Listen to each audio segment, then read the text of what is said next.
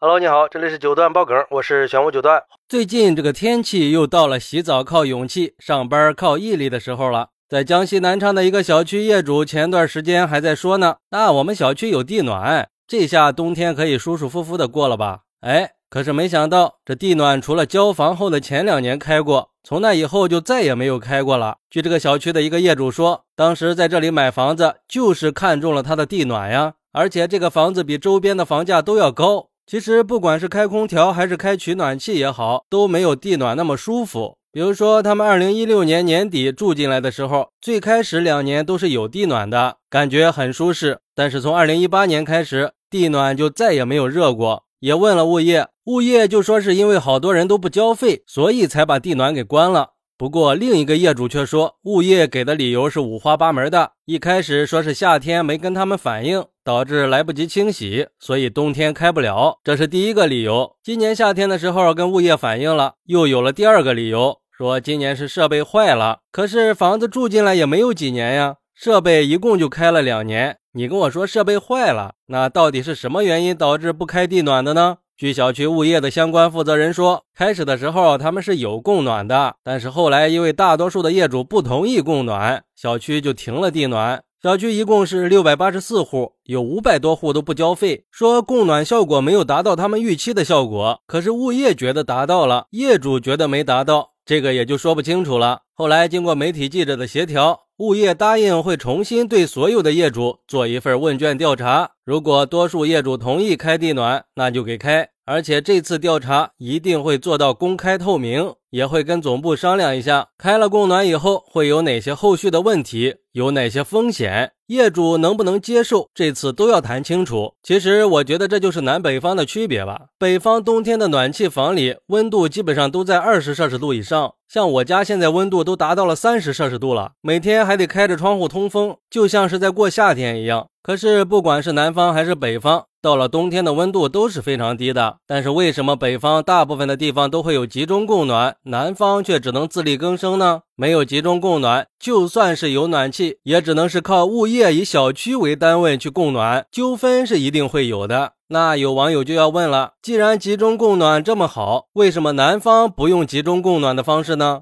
其实这也是在很多种原因的取舍以后的结果。最大的原因是因为南方的冬天时间比较短，没有必要进行集中供暖。因为我们国家对集中供暖也是有比较明确的规定的，要求全年日均气温低于五摄氏度的天数超过九十天的地区才提倡进行集中供暖。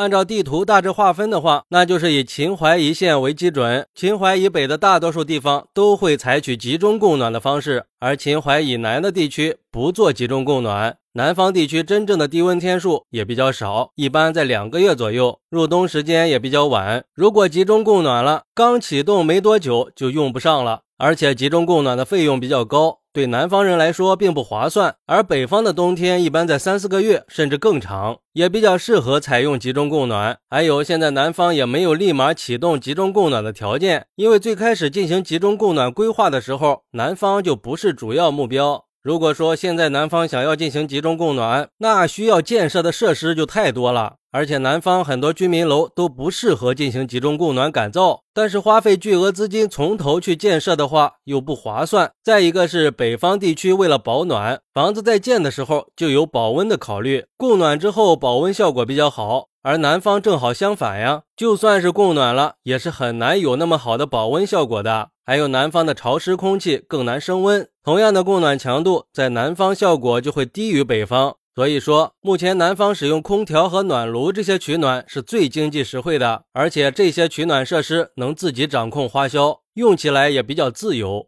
好，那你觉得是北方冷还是南方冷呢？南方应不应该采用集中供暖呢？快来评论区分享一下吧！我在评论区等你，拜拜。